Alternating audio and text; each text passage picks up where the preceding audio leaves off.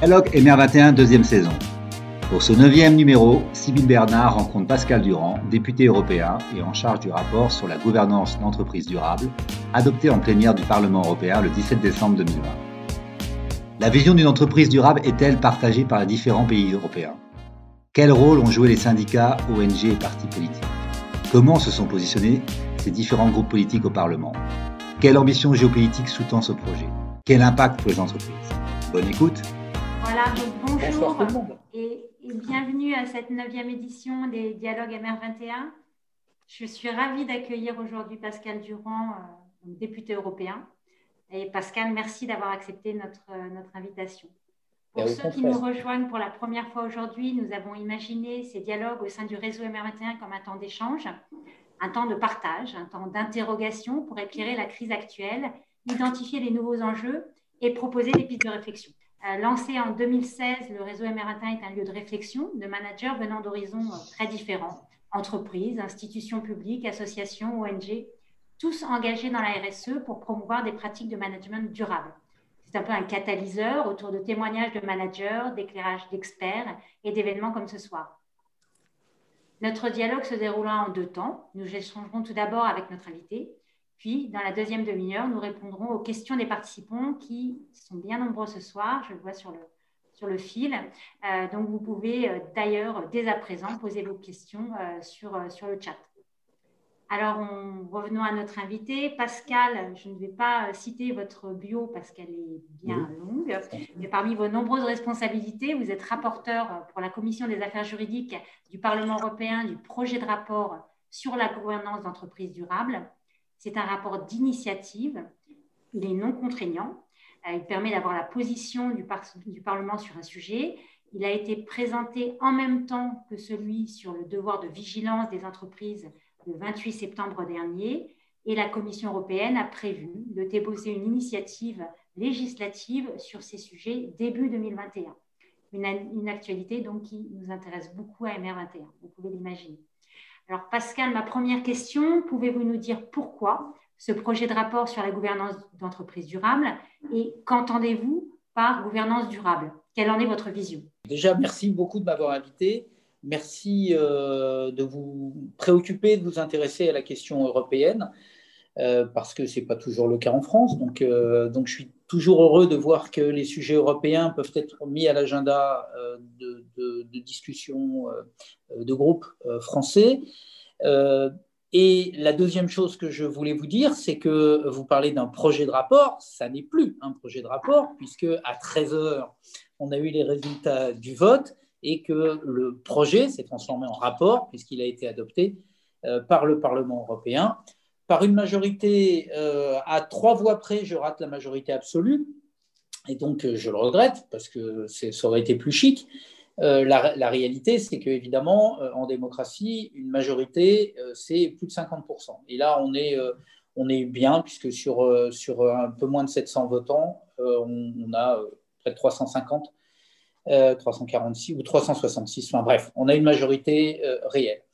Euh, donc, le rapport est adopté, mais je vous en remercie, mais, mais c'était surtout pour dire que voilà, donc il est lancé, et effectivement, vous avez eu raison de dire qu'il a été lancé en parallèle de, du devoir de vigilance, du, rapport sur le devoir de vigilance, mais il y a une différence sensible entre les deux, c'est que le, le, rapport sur le devoir de euh, vigilance, donc ce qu'on appelle les due diligence en, anglais, euh, ce rapport, lui, est législatif dans le sens où il n'y a pas de texte qui recouvre actuellement en Europe la question du devoir de vigilance. C'est une question euh, que, que, nous allons un tout petit peu débroussailler pour le compte de l'Union européenne, alors qu'il bon, y, a, y, a une, législation française, il y en a une aux Pays-Bas, mais globalement, il n'y a pas de législation européenne. Moi, mon rapport intervient dans un champ qui existe déjà, euh, qui est le champ de la responsabilité des directeurs, enfin de la gouvernance durable, et qui est le champ euh, du reporting non financier, euh,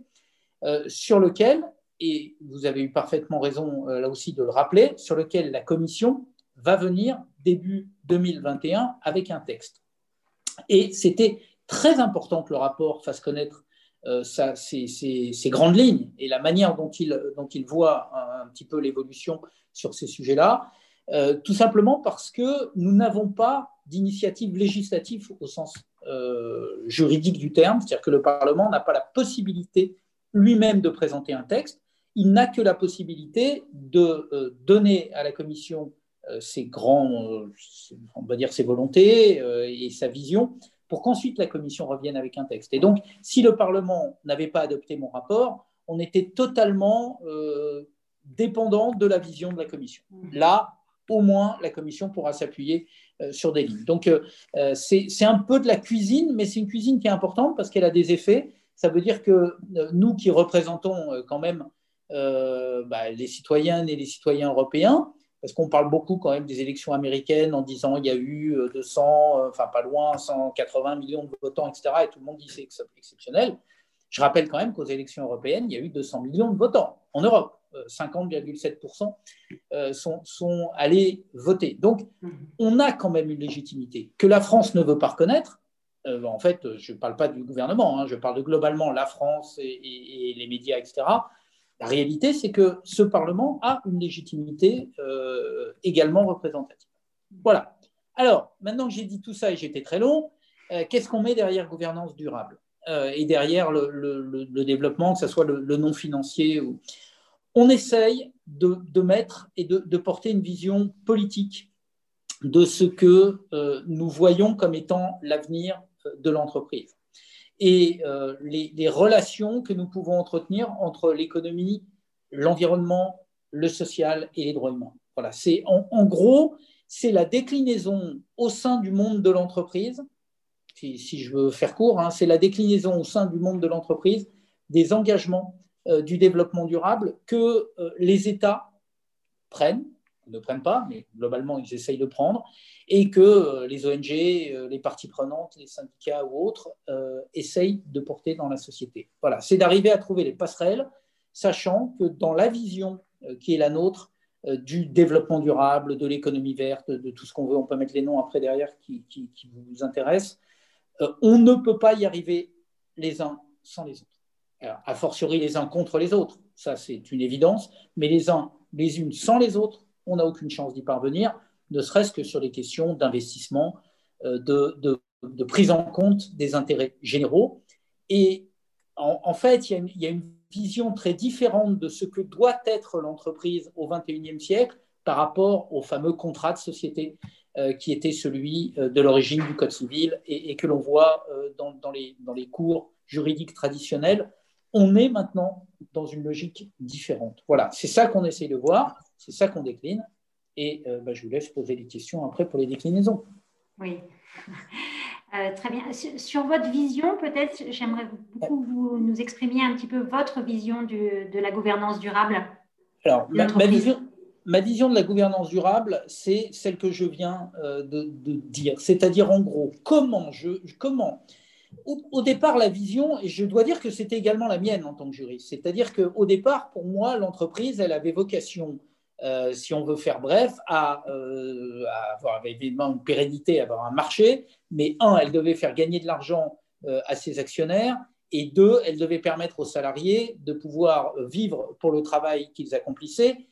Et j'allais dire, en gros, le contrat, il était quasiment fermé comme ça. Il y avait après des clients, on faisait des produits et on les vendait. Ce, ce monde-là, qui était celui dans lequel moi j'ai grandi en fac de droit, est un monde où, sur lequel, en gros, on disait, mais l'entreprise n'a pas finalement de vocation à, euh, je sais pas, l'intérêt général, tout ça. Il y a des, entre... il y a, il y a, des États, il y a, il y a euh, le service public pour ça. Mais enfin, globalement, ce n'est pas le job de l'entreprise de s'occuper de.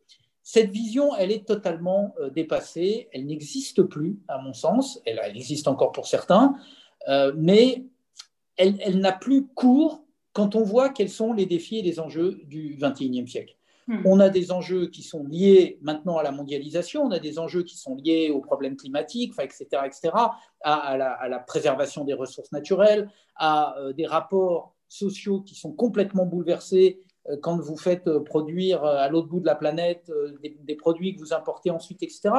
Donc, ma vision, c'est compte tenu du nouveau monde, comment j'arrive à intégrer l'entreprise, le schéma de l'entreprise dans cette, dans cette vision globale. Et donc, euh, à partir de là, je pense qu'il faut qu'on le construise avec des ponts, des passerelles, et qu'on donne des responsabilités différentes à la fois aux dirigeants et dire, à l'ensemble des parties prenantes, aussi bien les salariés que les tiers. mais d'après, la déclinaison des tiers peut être très longue. Voilà, donc je ne veux pas arriver avec une boîte à outils en disant euh, la gouvernance durable, c'est plan, plan, plan, plan. Alors, à l'ancienne, j'allais dire, comme les politiques savaient si bien le faire ou, si mal, c'est-à-dire en gros, euh, nous avons les réponses à toutes les questions que vous vous posez. Non, notre job, c'est pas de dire on arrive avec des réponses. Moi, il y a plein de sujets euh, sur lesquels je n'ai pas et où les politiques n'ont pas les réponses. Et où les entreprises, et pas que, mais où les entreprises font au quotidien et construisent des solutions. Notre boulot, c'est d'arriver à mettre en synergie, à mettre en résonance euh, ces, solutions. Et, ça c'est peut-être ce qui me différencie d'un certain nombre euh, de, mes amis, et de le faire de manière, j'allais dire, juste. Et pour moi, la manière juste, c'est euh, d'uniformiser, d'harmoniser les règles, de manière à ce qu'on n'ait pas d'un côté des gens qui soient dans une logique qui est une logique vertueuse, d'autres qui sont dans une pure logique de com ou dans une logique carrément euh, de, cacher un certain nombre de choses, et la concurrence est déséquilibrée. Voilà, donc j'essaye de faire en sorte que la loi, euh, les règles, euh, équilibrent de manière à ce que le, le, playing field, enfin le, champ de jeu, en gros, si on veut soit identique pour tout le monde. Si c'était un champ de bataille ou un champ de jeu, je ne sais pas. Et euh, bah, voilà, est-ce que votre vision finalement elle est, elle est partagée euh, Quelles sont les prises de position au, niveau du Parlement, Parlement européen? Donc, vous avez parlé du vote qui a été fait donc ce matin, mais voilà avec un petit peu plus de détails, euh, est-ce que vous pouvez nous dire un petit peu euh, quelles sont, quelles sont les, quelle est la dynamique politique actuelle euh, sur le sujet Et puis peut-être au-delà du Parlement, vous en avez touché déjà un mot, mais plus en détail, quelles sont les réactions de ces tiers, de ces parties prenantes, les représentants d'entreprises, les syndicats, les ONG Alors c'est évidemment c'est une question elle est, très large. Euh, je ne vous cacherai pas ma déception, parce que j'essaye de porter euh, quand même du positif, mais euh, j'ai quand même une petite déception sur mon rapport, c'est que, vous le savez, ou vous ne le savez pas, mais enfin bon, au Parlement européen, nous n'avons pas de majorité politique. C'est une grande différence des États, sauf l'Allemagne, mais en tout cas des États avec, avec des majorités claires. Euh, où euh, finalement vous votez, vous êtes dans la majorité, vous votez le texte, vous êtes dans l'opposition, vous votez contre. Et si jamais vous inversez, vous êtes un traître ou un lâche ou un. Très bien. Donc, ça, c'est le contexte euh, que j'allais dire je déteste, celui du monde binaire, blanc, noir, vous êtes gentil, vous êtes méchant, vous êtes. Sachant que ceux qui sont dans la majorité seront dans l'opposition demain et qui s'empresseront de dire le contraire de. Très bien. Tout ça, vous le connaissez, ce jeu politicien est un jeu fatigant. L'avantage, c'est qu'à l'Europe, nous ne le connaissons pas. On ne le connaît pas tout simplement parce que le plus grand groupe, qui est le groupe des, chrétiens démocrates, enfin, historique de la droite traditionnelle, euh, ce groupe-là représente euh, en gros 20% euh, du, Parlement, et peut-être un peu plus. Mais hmm. donc, en aucune manière, il est en capacité d'imposer sa vue. Et là, la, dire, la force de notre Parlement, c'est de travailler sur le consensus. Alors, on nous critique énormément là-dessus en disant parfois c'est long, la méthode communautaire, tout ça, mais nous, ce qu'on aimerait, c'est que les politiques, mais non, parce que justement, la garantie de la longueur, c'est le fait qu'il y ait une adhésion la plus large possible. Et je rejoins évidemment votre question. Comment imaginer un monde durable, c'est-à-dire un monde qui associe l'entreprise, la société civile, les syndicats, les représentants patronaux et euh, les politiques? Comment imaginer ce monde si certains groupes passent en force? Et évidemment, on pourrait imaginer qu'on peut passer en force, mais sauf que ça donne après euh, des lois qui sont bloquées, des contestations, des mauvaises mises en œuvre. Donc nous, on crée du consensus pour essayer de trouver le plus large euh, soutien. Et donc pour répondre à votre, à, votre question sur mon rapport, j'aurais aimé, j'aurais aimé que le soutien aille, parce qu'on a vraiment compromis pour cela, euh, aille jusqu'à la droite traditionnelle. J'ai eu dès le départ un soutien assez fort des ONG, euh, pour, euh, par exemple, le représentant de, la, gauche de la GUE sur ce dossier-là, ça a été Manon Aubry. Alors, certains ont découvert, mais pas, je pense pas, pas chez vous, mais certains ont découvert Manon Aubry euh, dans la politique. Nous, on la connaissait comme chargée de plaidoyer chez Oxfam. Et la chargée de plaidoyer chez Oxfam n'est pas et je le dis sans aucune euh, animosité, au contraire, avec respect, n'est pas euh, nécessairement la même euh, Manon Aubry que celle qui fait de la politique tradie en France.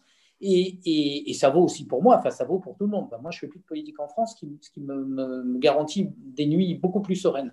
Mais ce, que, que Manon Aubry a fait, c'est qu'elle a justement amené son groupe sur des logiques qui étaient les logiques défendues par les ONG. donc ça, c'était fait les socialistes, les Verts, évidemment, j'ai des rapports privilégiés avec les Verts et les Verts ont continué ce combat à mes côtés. C'est moi qui ai continué à le mener à leur côté parce qu'on l'avait déjà mené ensemble. Euh, et les socialistes, dès lors qu'on amenait avec nous la logique sociale portée notamment par les grands syndicats euh, allemands et, avec la grande tradition de la social-démocratie euh, des pays du Nord, eh ben, ils étaient à bord. Euh, donc on, a, et, on allait avoir un très large consensus, malheureusement, je dois dire, que comme mon rapport portait à la fois sur la NFRD, sur la, pardon, le non la directive pardon, du non financier, euh, et en même temps sur la gouvernance des entreprises, la partie gouvernance des entreprises a beaucoup a, fait peur et fait peur à une partie du patronat, notamment allemand. Et donc, on a eu, mais c'est vraiment, ça s'est tombé en 48 heures, c'est-à-dire que mon rapport était presque passé sous leur radar.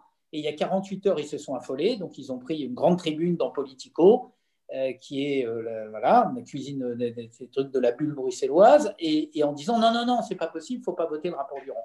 Et hop, j'ai vu le PPE et, la CDU, euh, avec lequel j'avais négocié les compromis et qui étaient d'accord avec mes compromis, qui m'avaient donné leur accord sur les compromis. En 24 heures, pouf, vote avant-hier soir euh, au, groupe PPE qui a dit ah ben non, on ne peut plus soutenir ce rapport. Bien, il y a quand même quelques membres du PPE qui l'ont voté, mon rapport. Il y a quelques euh, républicains français, euh, notamment Geoffroy Digné, qui est, un, qui est un confrère, qui connaît bien ce sujet, qui lui n'a pas voulu aller contre son groupe, mais qui s'est quand même abstenu, c'est-à-dire qu'il n'a pas voté contre mon rapport.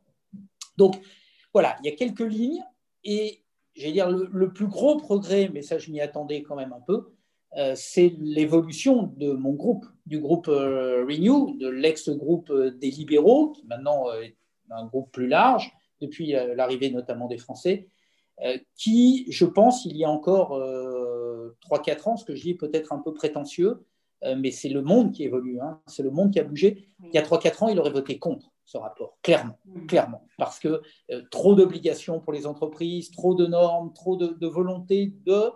Et ils auraient été contre. En tout cas, la grande majorité était contre. Et là, cet après-midi, j'ai eu un vote euh, trois quarts, un quart. C'est-à-dire qu'il n'y a que 25% du, groupe Renew qui a voté contre mon rapport.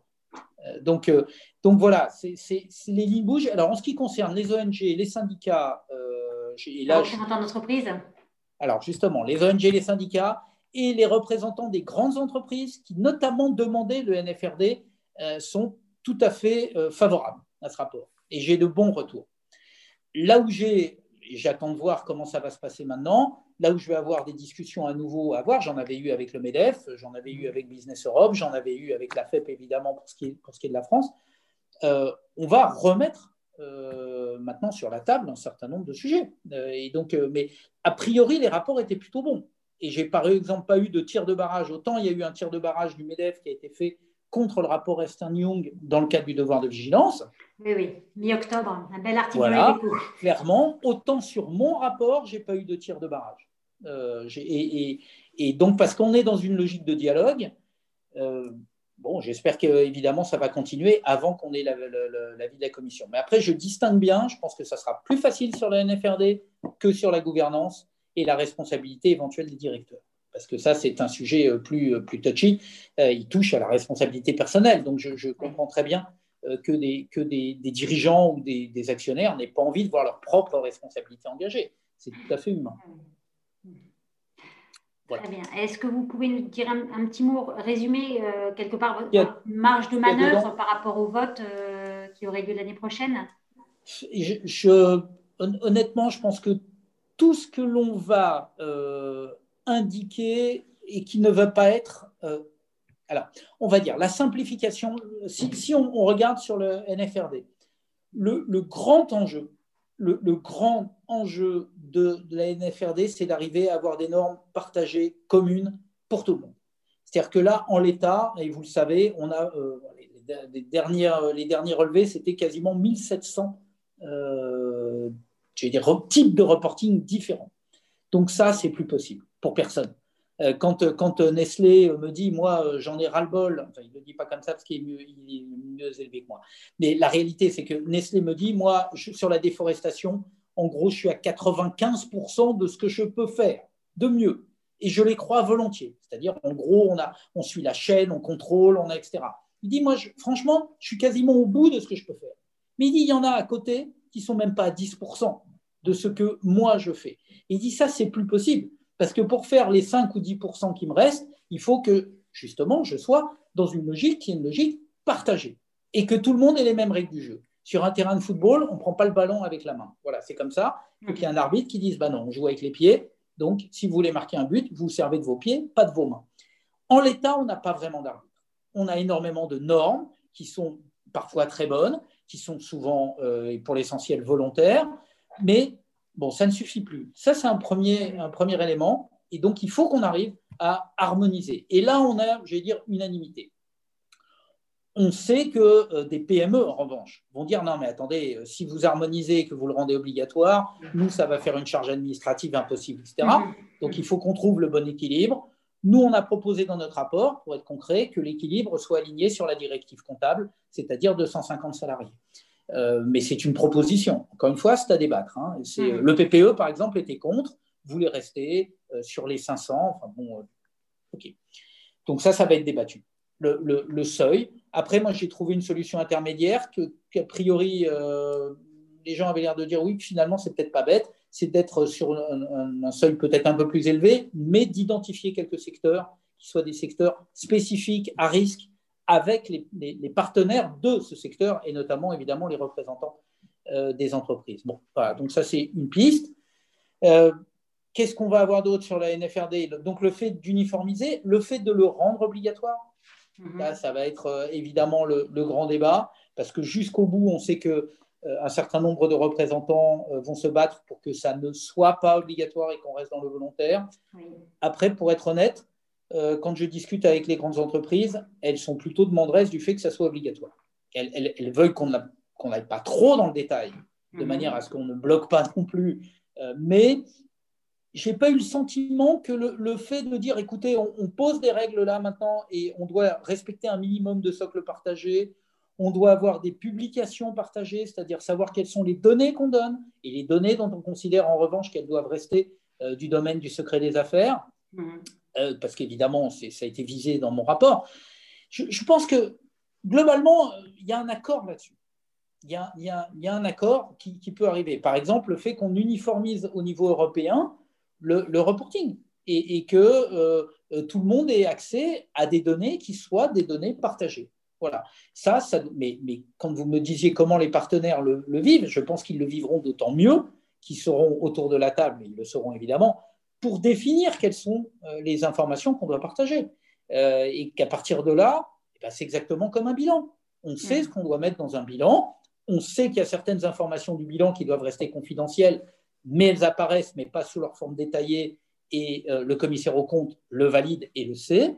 Ce qui amène aussi une nouvelle question comment on contrôle le euh, les reportings non financiers? Et pour ma part, je suis très clair là-dessus. Je pense qu'il faut un corps d'audit qui soit dédié à ces questions-là, exactement comme on a dédié les commissaires aux comptes euh, à la question financière. Et je, pense, et là c'est une position qui n'est pas nécessairement partagée encore que, euh, je pense que ça doit être séparé du corpus financier, parce que sinon on est dans, un, conflit d'intérêts majeur. Et euh, je pense qu'il faut qu'on ait, mais dans les mêmes, dire, les mêmes contrôles, les mêmes responsabilités, la même, la même euh, professionnalisation, qu'on ait un audit sérieux euh, des questions extra-financières. Hmm. Voilà. Ça, et puis, bon, pour la gouvernance, on, est rentré beaucoup moins dans le détail, mais vous savez très bien ce que ça veut dire. Ça veut dire essayer de donner une prime à des investisseurs de moyen et de long terme, de ne plus être dans la logique pure et dure de la rentabilité qui, qui est imposé hein, euh, par, par, la financiarisation du monde. Mmh. Et, moi qui ai travaillé pour des, des, fonds quand j'étais avocat, je sais très bien comment on définit les critères de rentabilité, la vitesse, etc., pour pouvoir ressortir. Hmm. Tout ça, il faut, faut, vivre dans, une, dans un monde euh, irréel pour pas savoir que ça se passe comme ça. Après, je pense qu'il y a un certain nombre d'entreprises, quand on dit mais ça c'est le marché, on ne peut pas aller contre, bah, moi je pense qu'on peut donner des incentives en positif. Je pense qu'on doit pouvoir y arriver. On l'a fait en matière fiscale avec la détention pendant un certain temps euh, des titres. Enfin, on a la capacité de mettre des incentives, pas tout le temps, pas pour tout, euh, mais voilà, ça, ça se travaille, c'est pareil. Euh, la volonté, c'est de faire en sorte qu'on rééquilibre un peu. On ne va pas tout changer, et certainement pas, moi, vous m'entendrez jamais dire que l'ennemi, c'est la finance. on a besoin de la finance. On n'atteindra jamais des objectifs posés par le Green Deal euh, si on n'a pas euh, des financements extrêmement forts et des leviers très forts euh, dans les fonds et dans les investissements privés. Donc, on a besoin de la finance. Après, voilà, essayons de, réguler un peu de manière à ce que ça ne soit pas la jungle. C'est intéressant parce que vous parlez comptabilité, audit. Or, ce sont plutôt les modèles américains qui prévalent dans ces deux domaines dans le monde. Euh, en fait, euh, bah, ça, m'amène euh, encore une fois à, ma, question qui sera la dernière avant, avant la question des participants. c'est vrai que ce projet sous-tend certaines valeurs européennes. donc, je me demande un petit peu quel est, quel est votre modèle européen d'entreprise et quelle est l'ambition politique, voire géopolitique derrière ce modèle? Alors là, vous, allez au cœur du fait que c'est pour ça que je suis député européen et que je suis heureux de l'être, euh, pas toujours, mais globalement, c'est qu'on est au cœur de la souveraineté européenne. C'est-à-dire, moi, j'ai construit l'Europe en ayant la volonté de, finalement de prolonger ce qui est la, souveraineté euh, de, de, notre histoire commune, à nous, Européens. Euh, ça fait très longtemps que j'essaye d'expliquer aux gens que l'indépendance, ça n'est pas la souveraineté. Euh, l'indépendance, c'est le fait effectivement d'être libre de prendre les normes que l'on veut. Et euh, Boris Johnson est en train d'essayer de faire croire aux Britanniques qu'ils vont être indépendants. La souveraineté, c'est autre chose. C'est la, fameuse potesta chère à, à Spinoza. C'est la capacité de faire et la capacité d'imposer. Et donc, si je n'ai pas la puissance suffisante, si je n'ai pas la, force, la capacité, alors je subis ce que les autres me donnent. Et c'est exactement comme pour l'alimentation, comme pour euh, le bœuf aux hormones ou je ne sais quoi. Si demain je n'ai pas le marché qui est en capacité de peser et de répondre au marché américain, alors on m'imposera euh, les normes américaines en matière de santé, d'environnement, etc. Et ce raisonnement tout le monde comprend pour la santé, tout le monde le comprend pour euh, ah bah oui, des OGM, etc. Euh, ah bah oui, on comprend qu'il faut être puissant pour arriver à, sinon on va avoir du poulet au chlore. Très bien. Eh bien, il semblerait qu'un certain nombre de gens ne l'aient pas compris que pour le droit, pour euh, notre vision de l'entreprise, pour notre vision de la société, pour notre vision du monde que nous voulons bâtir, donc politique au sens noble, eh bien, il faut la même chose. Et donc, la question que vous posez, c'est qu'est-ce que je veux derrière? Ben, Moi, ce que je voudrais, c'est que ce soit les normes européennes qui s'imposent dans le débat public et dans les échanges avec les Américains, avec les Chinois, etc., et que ce ne soit pas eux qui nous imposent leurs normes, exactement comme ils l'ont fait en matière financière, euh, la définition euh, des fonds propres, etc. Tout ça, on sait d'où ça vient. C'est comme ça, hein, je ne hmm. vais pas refaire l'histoire. Je dis simplement ce que nous avons vécu sur la comptabilité, sur Saban Oxley, etc. On n'est peut-être pas obligé. Là, on est en avance. Et notre vision de l'entreprise, notre vision de, la société est une vision qui est plus équilibrée. Je ne parle même pas des Chinois, euh, qui, évidemment euh, n'ont rien ni de près ni de loin euh, avec nos, nos, pensées, nos valeurs. On peut faire du commerce avec, c'est un autre sujet. Hmm. mais même les Américains. Leur vision de la finance, leur vision du social, leur vision de l'environnemental n'est pas la même que nous. C'est-à-dire que le, rapport à, la ressource première, c'est quand moi j'avais fait euh, le, congrès mondial de Michelin et qu'on avait commencé de parler de RSE, puisque je parler de mon rapport sur les biens durables, je vous garantis qu'un Américain, même brillant, il vous regarde en disant mais de, mais de quoi il nous parle? De, quoi il est en train de nous parler? Euh, Donc, voilà, cette vision-là, je schématise, hein, je, schématise mhm. un peu, mais n'est pas tant que ça. Euh, donc, voilà, c'est cette vision-là qu'on veut porter. Et oui, c'est la souveraineté européenne qui est en cause. C'est une souveraineté qui est au moins, je vous dis, aussi importante que celle qui porte sur euh, les problèmes sanitaires, les problèmes de médicaments ou les problèmes d'alimentation. C'est la défense de notre droit, de notre vision et de notre, euh, oui, de notre volonté de, mhm. de garder à travers les années notre vision de l'entreprise. Et pour approfondir le sujet d'aujourd'hui, la séance des questions-réponses. La première d'Emmanuel, est-ce que la Commission pourrait ne pas inclure les recommandations incluses dans votre rapport à l'occasion de la révision de la NFRD C'est une question importante et c'est intéressant d'ailleurs, très intéressant comme question. Oui, la réponse est oui. Euh, D'une manière générale, la Commission euh, avec attention. Euh, par ailleurs, on avait échangé quand même un peu en amont, on va, on va, on va tout se dire, hein. on discute aussi avant. Et donc, moi, dans mon rapport, je glisse aussi certains éléments et j'enlève ceux dont je sais que j'ai aucune chance de les voir aboutir mhm. euh, auprès de la Commission. Mais oui, la Commission, en fait, est libre. Elle a l'initiative totale, euh, absolue, euh, des textes législatifs qui nous sont présentés. Donc, elle fait ce qu'elle veut.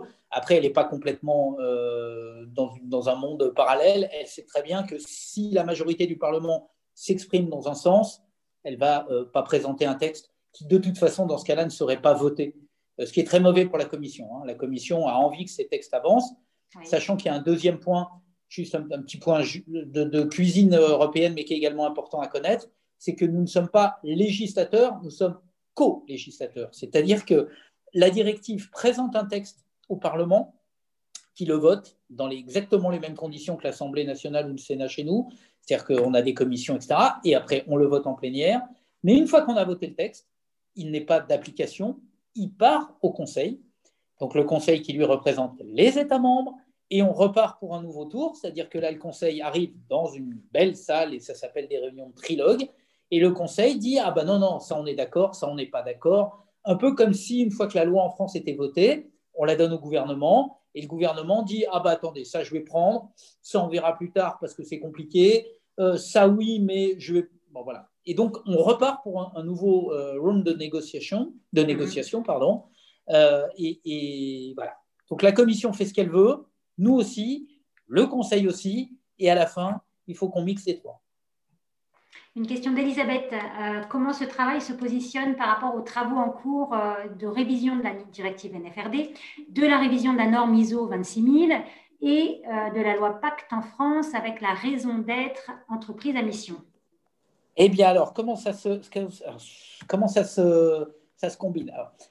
L'ISO, c'est autre chose, parce que ça, ça relève de la commission. C'est discuté au niveau euh, technique, d'expertise, des, euh, j'allais dire, de, de, toutes les parties prenantes.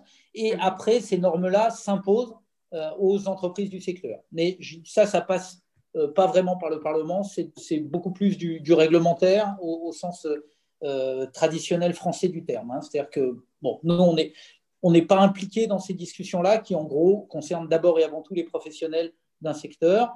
Euh, on peut être amené à avoir à débattre ou à faire des, objections, mais globalement, ça, c'est en parallèle. C'est-à-dire que ce sont deux, évidemment, ils ne sont pas dissociés parce que la commission est en charge des deux. Donc, euh, mmh. elle, lit, elle lit les deux.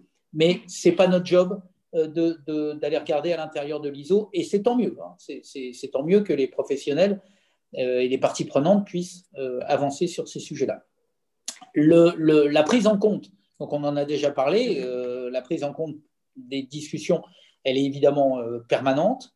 quant à la loi Pacte en France, bah, c'est un, des outils de réflexion sur la future directive. C'est-à-dire que euh, et, encore plus sur la gouvernance et sur le devoir de vigilance, puisque là, la France a vraiment des textes qui, ont vocation à s'appliquer.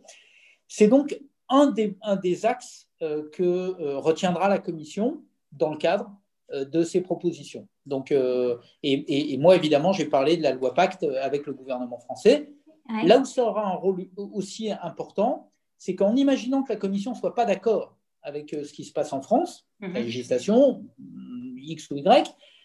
La France, en revanche, comme je vous ai dit tout à l'heure, que le texte, in fine, il arrive aussi en discussion avec le Conseil, le Conseil, la France est membre évidemment éminent du dit Conseil et sera encore plus éminent à partir de janvier 2022.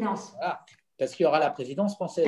Et, et, moi, pour rien vous cacher, euh, j'ai déjà discuté, et c'est normal, avec les représentants du gouvernement français pour savoir si le rapport que j'ai porté, c'est notamment la NFRD, puisque ça va arriver, est-ce que ça sera considéré ou pas par la présidence française comme une priorité? Puisque chaque présidence décide, évidemment en fonction des dossiers législatifs en cours, mais elle décide de mettre le projecteur sur un ou plusieurs, plusieurs mais, mais dossiers.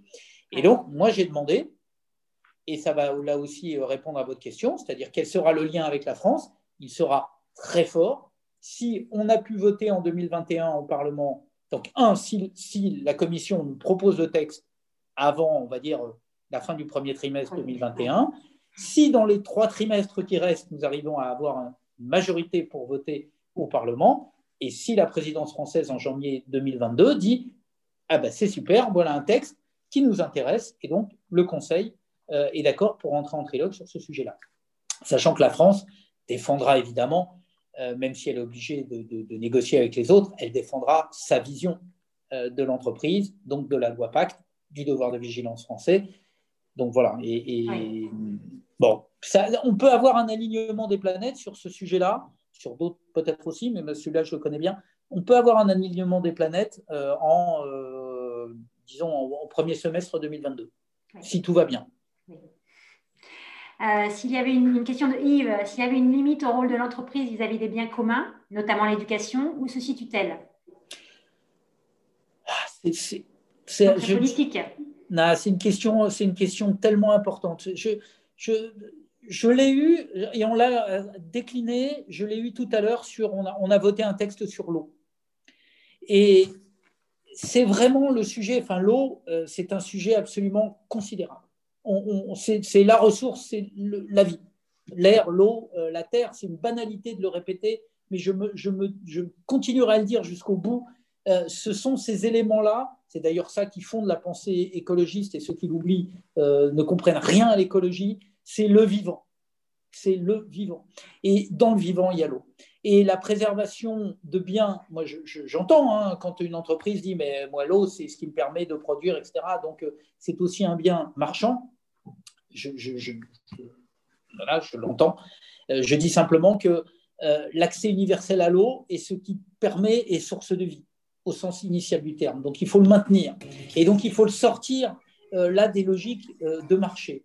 Après, le bien public, c'est un, élément très compliqué dans la, société. On a, identifié pendant des années, et des, décennies, voire peut-être même des siècles, en tout cas les deux derniers, on a identifié le bien public avec l'État. Euh, je dois dire que je, ne suis, moi, je ne suis pas sur cette logique-là. Je pense que euh, le bien public dépasse très largement la notion d'État. Et euh, donc, il faut qu'on arrive à, intégrer cette notion de bien commun, de bien public à l'intérieur d'un monde euh, marchand et, à isoler du monde, euh, du monde purement marchand ce qui est absolument nécessaire, vital. Après, par exemple, la question de l'eau va être une question euh, mais considérable entre, le, entre la nécessité de nourrir les gens et donc d'alimenter l'agriculture et avec des, des, nappes phréatiques dans lesquelles on va taper de plus en plus fort et en même temps le besoin d'eau pour euh, des, développements de, croissance, de golf, de je ne sais quoi, etc., etc., qui sont dans la qualité de vie maintenant intégrée, on va avoir des arbitrages terribles à faire. Euh, et, je, si j'avais la réponse, je serais d'abord, je serais très très heureux, mais surtout, je, pense que je serais très très fou de croire que ces sujets-là peuvent être traités comme ça. Mais, mais en revanche, enfin, la question que vous posez, c'est pour ça que je, je suis un peu long et un peu ce sont des sujets essentiels. moi, je, viens d'une génération où, en gros, euh, ce qu'on voulait, l'être humain le prenait. On avait besoin, on allait euh, chercher, on avait besoin de terres agricoles, on les avait, on avait besoin de l'eau, il y en avait partout, on avait besoin de matières premières, il y en avait partout, on voulait des poissons, il suffisait d'aller pêcher, on voulait, etc., etc., etc.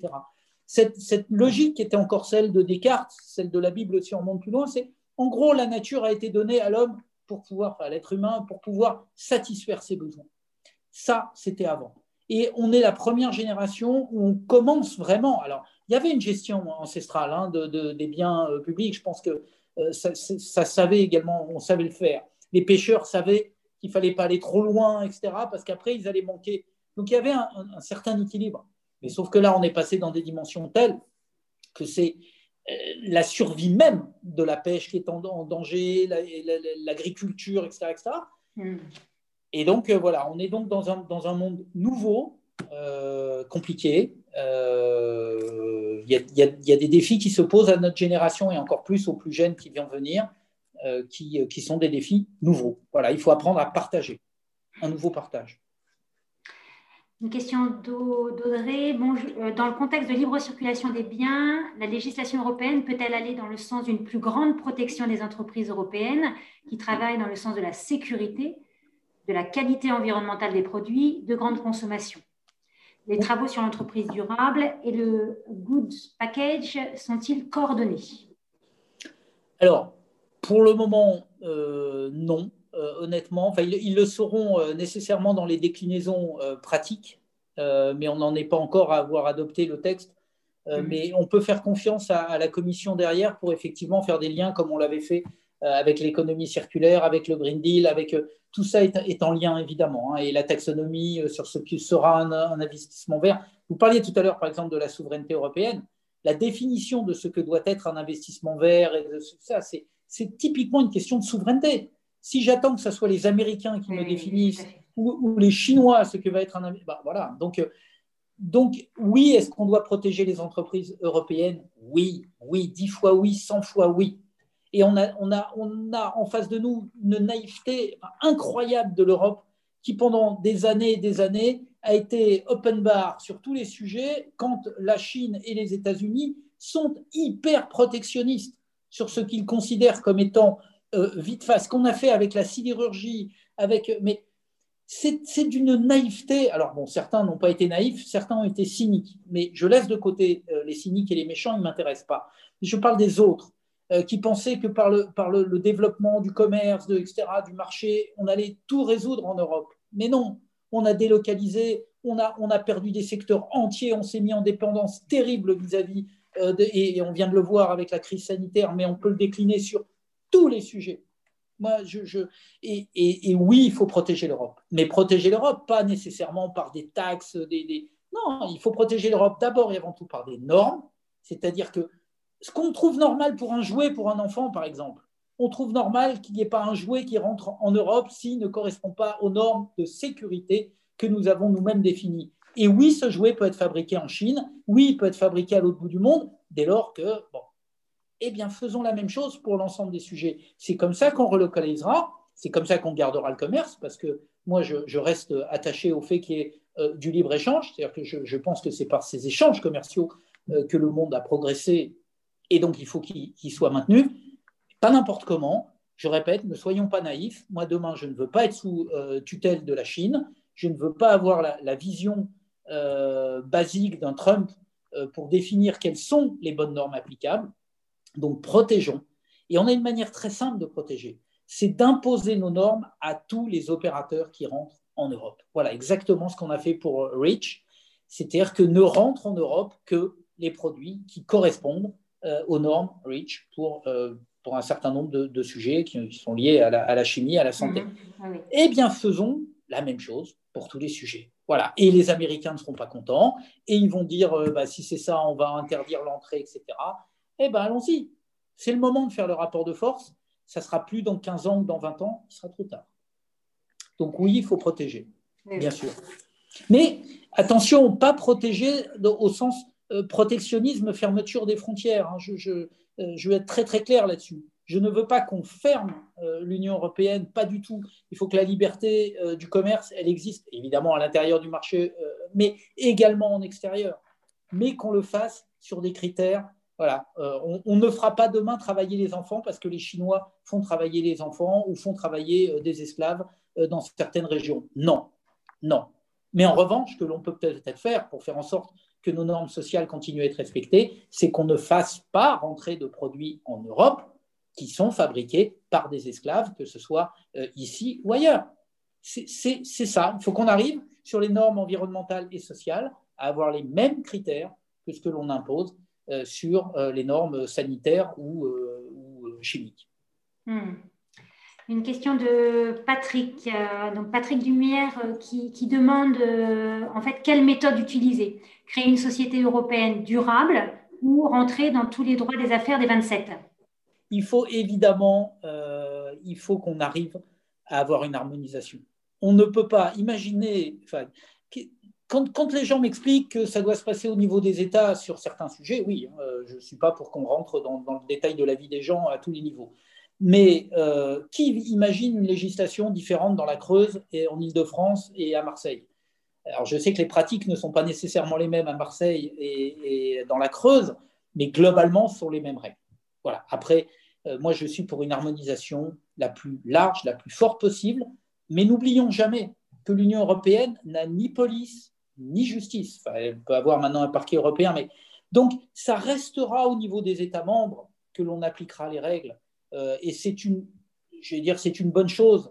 Euh, il faut qu'on arrive à, trouver cet équilibre. Mais 27 normes nationales, vous savez, je, répète souvent, ça va vous paraître euh, stupide, mais c'est pas grave, je le dis quand même. L'intérêt général de l'Europe, ça n'est pas la, la somme de 27 intérêts catégoriels. Voilà, ça n'est pas possible. Et ça n'est pas non plus l'intersection la plus faible, c'est d'avoir une vision de ce qui est bon pour l'Europe et de faire en sorte que toute l'Europe avance dans le même sens, avec évidemment euh, de toute façon, ne rêvons pas. Il y a toujours en Europe des dérogations, des retards, des pays qui implémentent moins bien. Euh, regardez-nous euh, avec, avec la loi sur, sur les, directives sur l'eau et sur l'air. On l'a implémenté de manière quand même à préserver notre industrie agroalimentaire pour le bien ou pour le mal. Parfois tendance à dire que c'est un peu pour le mal, notamment en Bretagne. Mais, mais on l'a fait. Je veux dire, la France a considéré que ses intérêts étaient en jeu et donc elle n'a pas euh, transposer les directives euh, aussi rapidement qu'elle devait le faire. Voilà. Donc une question de Isabelle. Donc, répondez-vous aux inquiétudes exprimées par les entreprises euh, au sujet des, contraintes qui devraient leur être encore imposées au titre de ce rapport Une question très concrète finalement. C'est vrai qu'on l'a vu. Ah bon, le rapport EY a soulevé beaucoup de, de levées de boucliers. voilà, c'est des contraintes quand même supplémentaires pour les entreprises. Très concrètement, qu'est-ce que vous leur répondez? Rien. Je ne peux pas vous mentir. Non, mais euh, quand je mets des feux rouges à des carrefours, c'est pour plus qu'il y ait de voitures qui se rentrent dedans et, qui tapent. 95%, allez même peut-être 99% des automobilistes s'arrêtent au carrefour ou laissent passer, peut-être pas 99 en, France, en tout cas en Belgique ici, vous avez un piéton qui s'approche d'un passage protégé, hop, la voiture, elle pile, elle s'arrête. J'ai pas besoin, à la limite, de mettre un feu rouge. Le problème, c'est les 1% qui s'arrêtent pas et qui vont écraser le gamin. Bah, je ne sais pas faire de droit sans, à un moment ou à un autre, dire je dois sortir de l'arbitraire, je suis obligé de poser des règles que tout le monde doit respecter. Je ne sais pas, ça serait mentir de dire que je, sais faire sans euh, contrainte. Non, il va y avoir des contraintes euh, supplémentaires, c'est exact. Mais comment, euh, les prendre en compte? D'abord, euh, soyons, honnêtes. Si vous connaissez, vous connaissez le monde de l'entreprise, même si vous, avez une, si vous avez une PME et que vous êtes en situation d'être obligé de faire appel à des investisseurs extérieurs, est-ce qu'ils ne vont pas vous demander des reportings? Est-ce qu'ils ne vont pas vous demander de respecter un budget? Est-ce qu'ils ne vont pas vous demander, quand vous commencez à, à dépasser le budget, etc., de valider ou de faire valider euh, les dépassements de budget qui auraient été.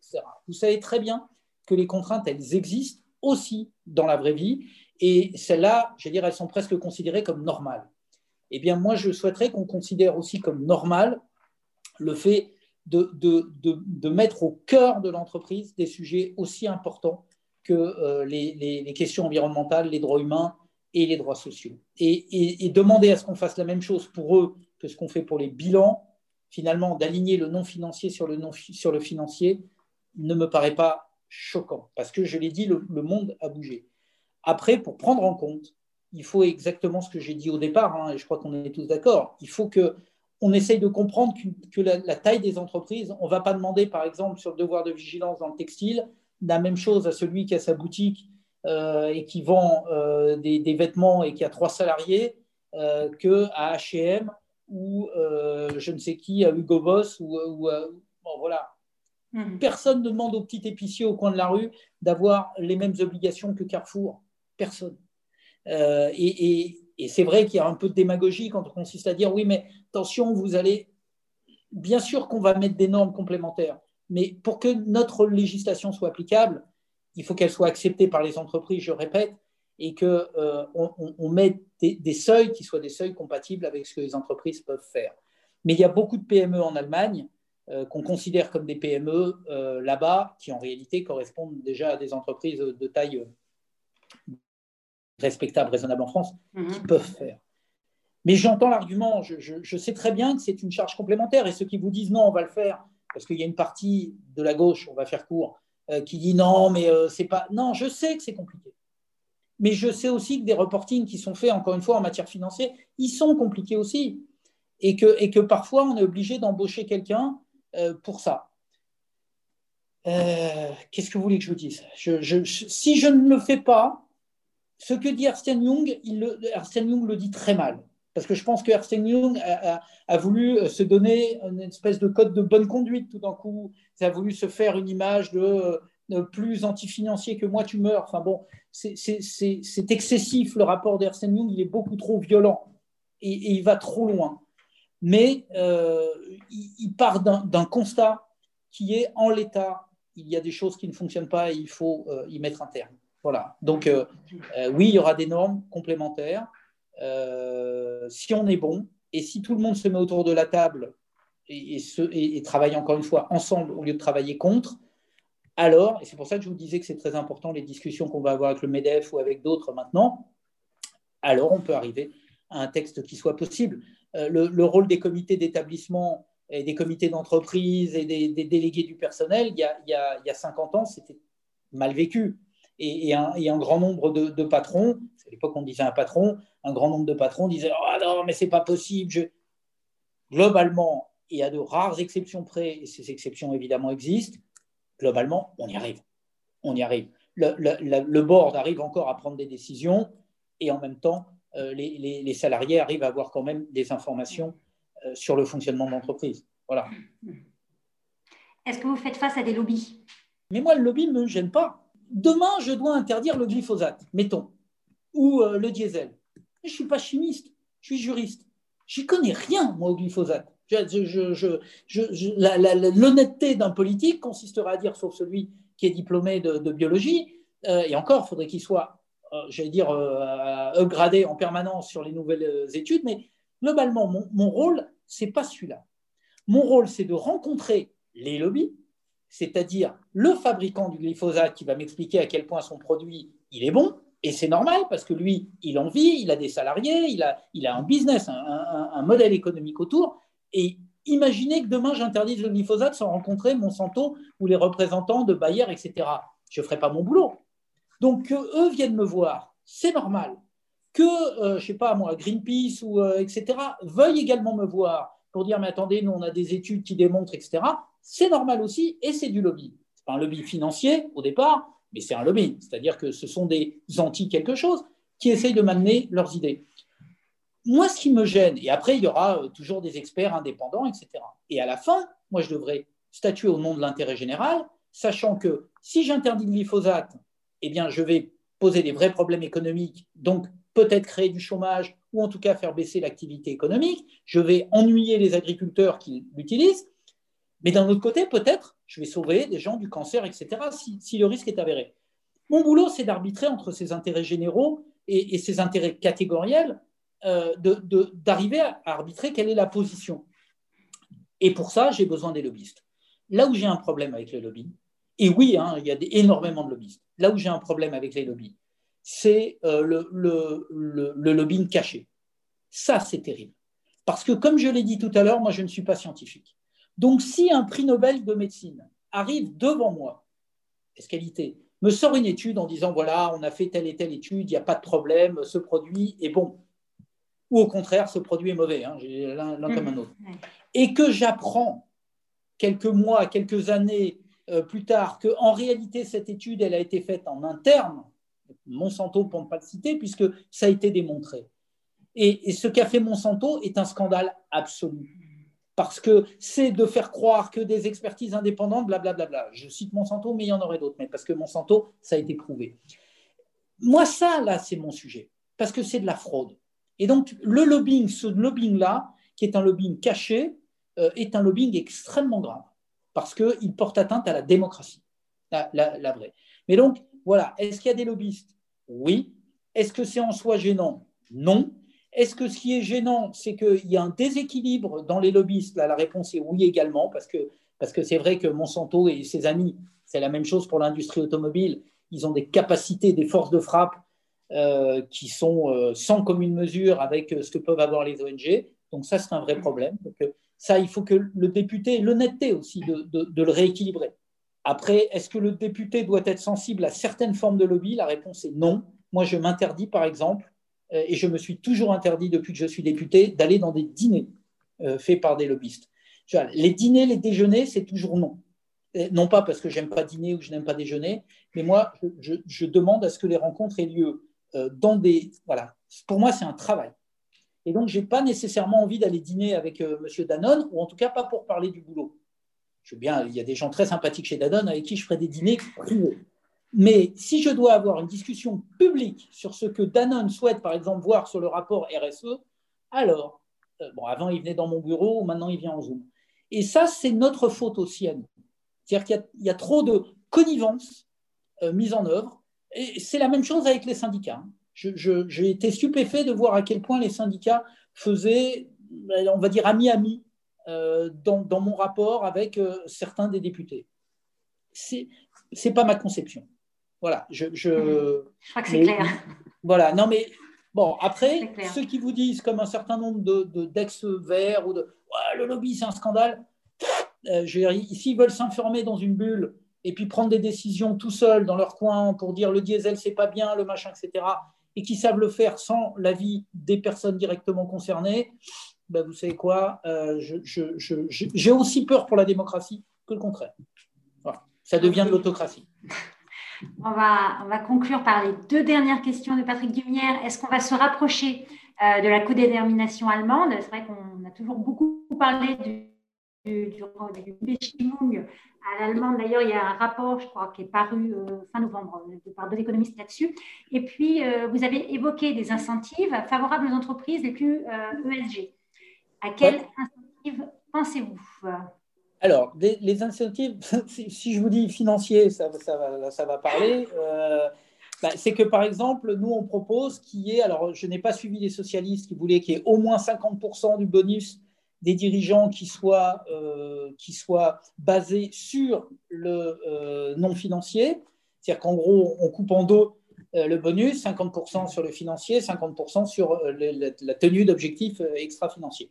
J'ai refusé cela parce que ça, ce n'est pas non plus ma conception du monde. Je pense que 50-50, c'est trop milaire il y a des secteurs dans lesquels l'extra-financier, évidemment, est très important, des secteurs dans lesquels euh, il est beaucoup moins, et euh, il y a des secteurs de performance financière, et je comprends que dans la finance, on soit plus euh, focalisé sur les objectifs de performance financière. Enfin, j'ai un trader, d'abord et avant tout. Bah. Donc, voilà. Donc, l'incentive, il faut qu'on arrive à faire en sorte qu'il y ait des bonus, des rémunérations d'une partie qui soit assise sur euh, l'extra-financier. Ce qui d'ailleurs vous rapproche sur le fait qu'il faut qu'on ait des contrôles objectifs et indépendants de l'extra-financier. Parce que sinon, euh, on serait là encore dans l'arbitraire. Et il ne faut pas être dans l'arbitraire, a fortiori sur les bonus des dirigeants. Et là, je pense qu'ils seront d'accord avec moi. Donc, euh, on, on a ça. Après, on a l'incentive parafiscal ou fiscal. moi, j'ai évidemment beaucoup pratiqué le, les, bonus euh, fiscaux liés à la détention euh, des, euh, biens, que ce soit sur les plus-values, que ce soit enfin, les distinctions plus-value court terme, long terme, etc. Tout ça, c'est de l'incentive. Parce que, en fait, ce n'est pas fait pour, sanctionner le plus-value à court terme, c'est fait pour, pour essayer de valoriser la, détention. Donc, euh, je ne peux pas entrer dans le détail tout simplement parce que ce n'est pas moi qui vais les définir. Là aussi, c'est les, les, professionnels qui vont les définir. Mhm. Regardez comment on peut faire. Enfin, globalement, ce qui va tourner autour des incentives, c'est ça. C'est comment on peut donner une prime et valoriser euh, les, les, engagements tenus ou à tenir sur les questions euh, de RSE. Ça, ça, me paraît très important. Et, et après, euh, sur, sur euh, le, le, le, fonctionnement allemand, euh, oui, mais est-ce que c'est pas la méthode européenne en, quelque sorte? Enfin, je veux dire, c'est le, fait d'arriver à, co, à co-construire. Et, et, peut-être qu'on va s'orienter vers cela. après, c'est très dangereux. Enfin, si vous voulez planter quelque chose en Europe, vous dites on va prendre le modèle français ou on va prendre le modèle allemand. C'est-à-dire que si vous dites l'un ou l'autre, vous êtes sûr que vous avez, alors vous en avez un ou deux qui seront très contents, et 24 mm. derrière ou 25 qui vont dire non, ça c'est juste pas possible. Bon, les Britanniques sont plus là pour dire ça, donc ça, ils ont gagné un peu de temps, mais bon, globalement, euh, oui, il faut, aller, il faut aller vers cela, bien sûr. Très bien, bah, on va s'arrêter. On respecte en général le temps euh, pour nos participants et notre invité. Pascal Durand, je vous remercie de votre présence parmi nous ce soir. Je veux aussi vous souhaiter personnellement bonne chance dans votre combat. Euh, encore une fois, on voit votre combat heureux euh, d'un écologiste européen convaincu. Euh, voilà, merci beaucoup. Je rappelle à nos participants qu'ils peuvent retrouver votre rapport en fait très facilement sur le, sur le site de la Commission européenne. C'est un rapport qui est court, donc je les encourage à, à, le lire parce que tout simplement c'est intéressant de, de, lire un petit peu bah, ce dont on a parlé ce soir. Euh, et puis, si je peux me permettre, ça, ne s'arrête pas. Enfin, les, les, les, relations ne doivent pas s'arrêter juste à, j'allais dire, cette logique euh, un peu top-down. Euh, n'hésitez pas à prendre contact avec moi, n'hésitez pas à m'écrire, à m'envoyer des mails. Voilà, j'ai aussi besoin des retours, hein, donc n'hésitez pas à le faire, c'est très important pour moi. Vous, vous, vous, ne pouvez pas parler mieux puisqu'on a en fait en préparation rapport. Et donc, euh, sur ce sujet, donc je pense que oui, oui, on reviendra vers vous et, je pense qu'il y a beaucoup à, voilà, à, apprendre et à s'alimenter. En effet, il n'y a pas de logique top-down, c'est bien notre, notre. Faites du lobbying. Faites du lobbying. Merci. voilà, je vous dis à bientôt et merci encore. Merci à tous de nous avoir suivis. Vous pouvez retrouver tous nos dialogues sur notre site mr21.org et toutes les plateformes de podcast. N'hésitez pas à vous abonner et à commenter. À très bientôt.